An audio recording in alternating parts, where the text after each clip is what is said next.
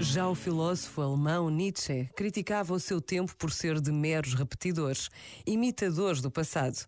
Apontava o dedo a uma cultura de decoração da vida em vez de formação verdadeira. Escreveu: Cada indivíduo deve organizar o seu caos interior, refletindo sobre as suas verdadeiras necessidades.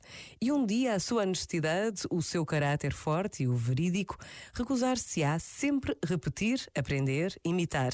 Ele começará então a compreender que a civilização poderá ser outra coisa que não a decoração da vida.